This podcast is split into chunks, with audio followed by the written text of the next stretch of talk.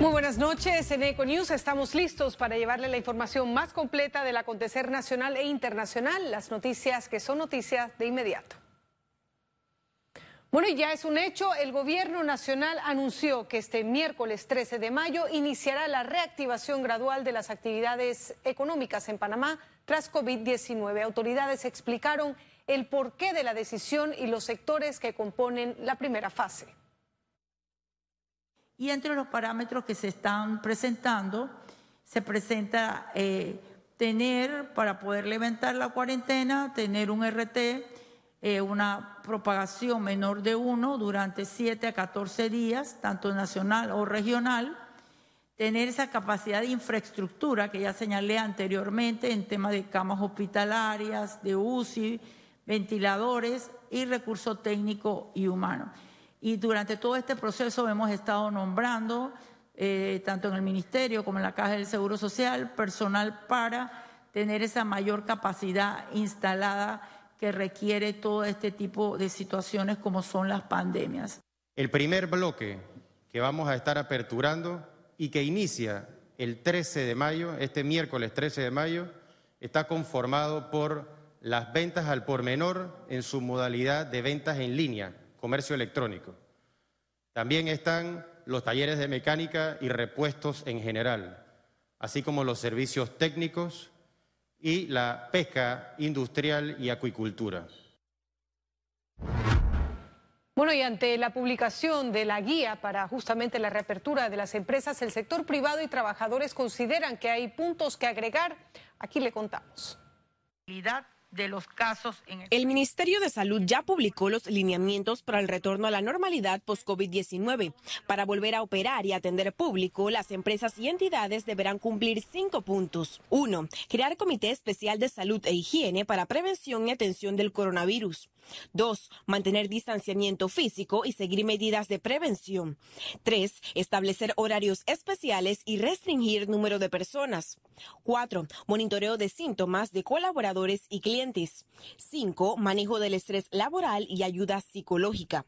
Luego de revisar el documento, sectores señalan que falta fiscalización de cumplimiento. Indiscutiblemente eh, la veeduría o la fiscalización adecuada es importante en estos términos, porque de nada vale que tengamos protocolos si las empresas simple y llanamente van a desobedecer, eh, al igual que los colaboradores. Porque el gobierno tiene que tener en cuenta de que esto no es una cuestión de buena fe. Estamos hablando de la seguridad nacional, estamos hablando del tratamiento de una pandemia global y no se puede dejar a la buena voluntad de la empresa, no, hay que tener medidas estricta. Además, los trabajadores reclaman la ausencia del Ministerio de Trabajo en esta guía. En este caso se ha excluido al Ministerio de Trabajo, regente fundamental de las relaciones laborales. Además de haberse incluido también la participación de los actores fundamentales en este proceso, que son las organizaciones sindicales en representación de los trabajadores y las organizaciones empleadoras. Mientras que empresarios piden coordinación para la compra de equipo de protección. al margen de quién lo pague, ya sea que lo cubra la empresa privada o sea que lo cubra el colaborador y eso va a tener que llegarse a un compromiso importante. Eh, yo creo que lo que hay que tratar de potenciar son medidas adecuadas. Número uno, definitivamente controlar el costo de las mismas. Para la Cámara de Comercio de Panamá, ahora las empresas deberán realizar cambios para subsistir. Vamos a enfrentar un escenario complicado, sí, de que van a tener que haber sacrificios de, muchos, de hecho ya los han habido, sí.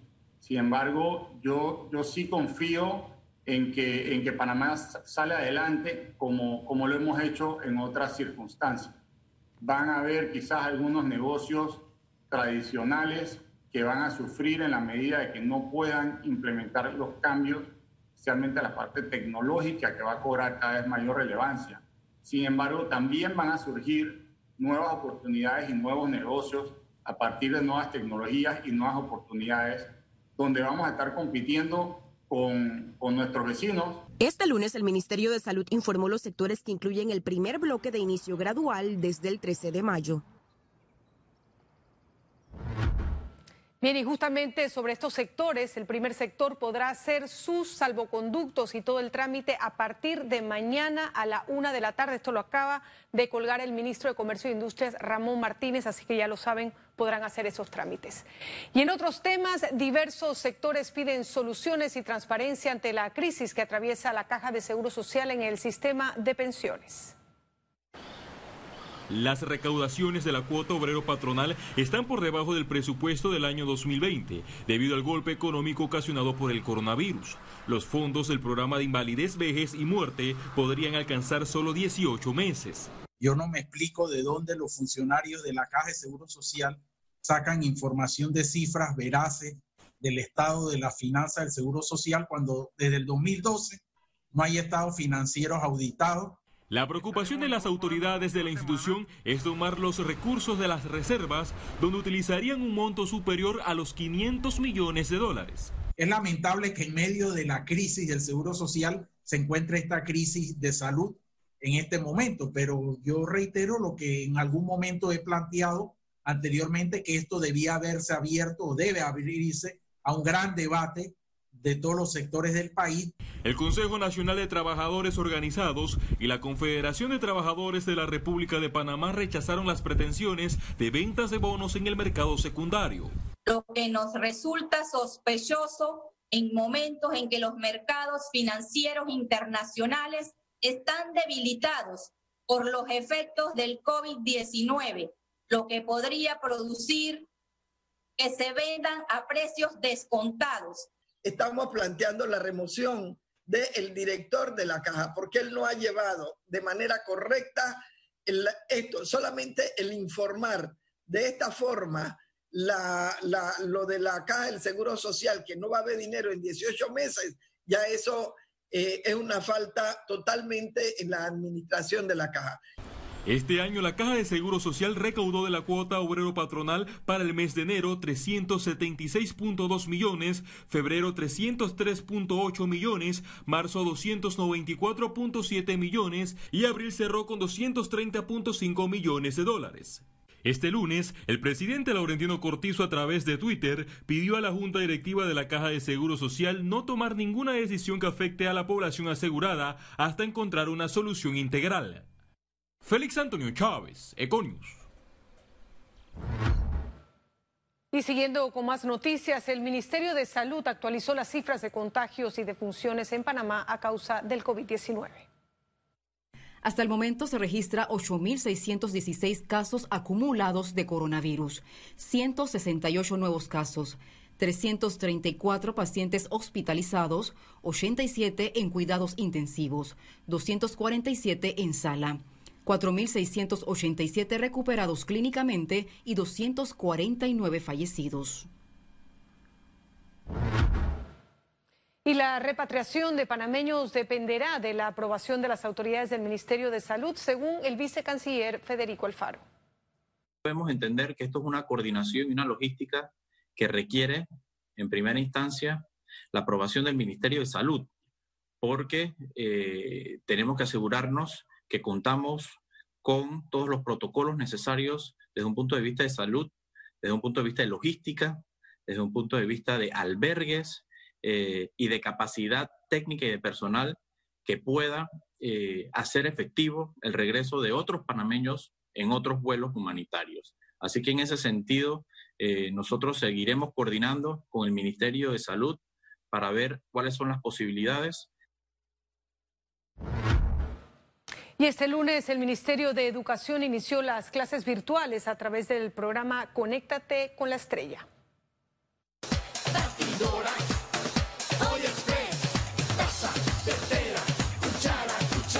Así de divertidas fueron las enseñanzas en su primer día gracias a una alianza con medios de comunicación radial y televisivos, donde de lunes a viernes, en horario de 9 a 11 de la mañana, se impartirán clases de primero a sexto grado.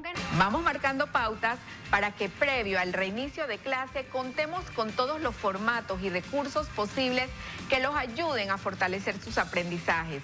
Nos encargaremos de que exista esa conexión entre estudiantes y docentes la van a poder ver a través de RPC Televisión. Vamos a tener transmisiones también en Oye y en radio pueden ser escuchadas a través de la cadena líder de Panamá, RPC Radio, la que tiene la mayor cobertura a nivel nacional, y también vamos a tener eh, clases por Telemetro Radio.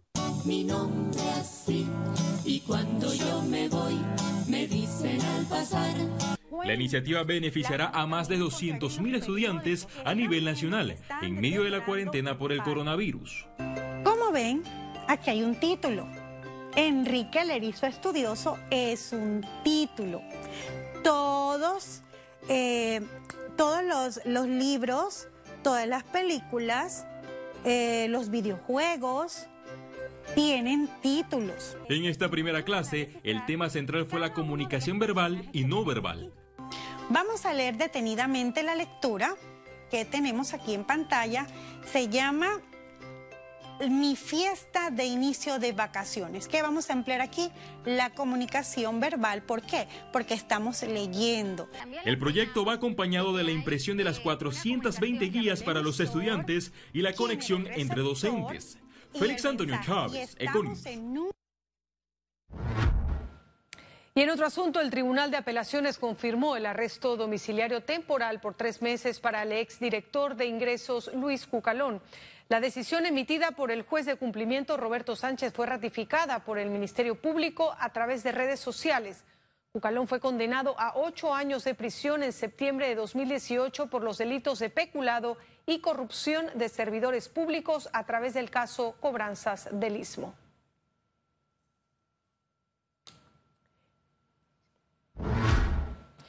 Y los diputados siguen a la espera del llamado a sesiones extraordinarias para revisar el proyecto de moratoria bancaria. El contenido de los vetos y sin saber qué él ha vetado no podemos entender qué es lo que vamos a debatir y él ha fallado en publicar eso. Teníamos entendido que iban a darse reuniones con el Ejecutivo para entender mejor el veto. Esas reuniones no han sido convocadas a una semana de su anuncio, lo que yo creo que es penoso, es triste y irresponsable de parte del Ejecutivo. Y bueno, en cuanto a la expectativa de lo que podemos o no ir a debatir además de estos vetos, es cualquier ley o norma que venga a facilitar el reinicio o reactivación de la economía una vez se supere. Desconozco si el órgano ejecutivo tiene algunos otros temas que sean de su interés. No obstante, todos los diputados estamos esperando la convocatoria eh, y tan pronto se ve, nosotros vamos a cumplir con nuestro deber de ir a laborar Economía. Y una encuesta reporta que el 92% de los empresarios centroamericanos tienen impactos insostenibles por bajas ventas. La Federación de Cámaras de Comercio de Centroamérica, FECAMCO, realizó una medición en abril del que resultó un escenario económico insostenible para el sector productivo de esa región de América. Las empresas encuestadas señalaron que han tenido impactos en flujo de caja, reducción de operaciones y suspensión del personal. Y el viceministro de Comercio de Interior e Industria, Omar Montilla, advirtió que quienes incumplan las normas sobre la venta de licor serán penalizados con doble multa. Desde hoy ya van a estar los, inspectores de Panamá Emprende, los inspectores del MINSA, haciendo las visitas eh, regulares acompañados de la Policía Nacional y también hay que establecer algo las multas del MINSA son entre 500 y 5 mil, pero las multas del Ministerio de Comercio e Industria, que son entes totalmente distintos, llegan hasta 10 mil dólares. O sea, que son dos multas. vamos a estar sancionando severamente a las personas y a, las, y a las empresas más que todos que no cumplan con el decreto. Bueno, y la Cámara Panameña de la Construcción rechazó la inclusión de Panamá en la lista de la Comisión Europea. En un comunicado, el gremio de la construcción califica la medida como injusta y discriminatoria, ya que no reconoce los avances de Panamá en la lucha contra el blanqueo de dinero. Capac indicó que estas decisiones afectan la imagen del país ante el mundo.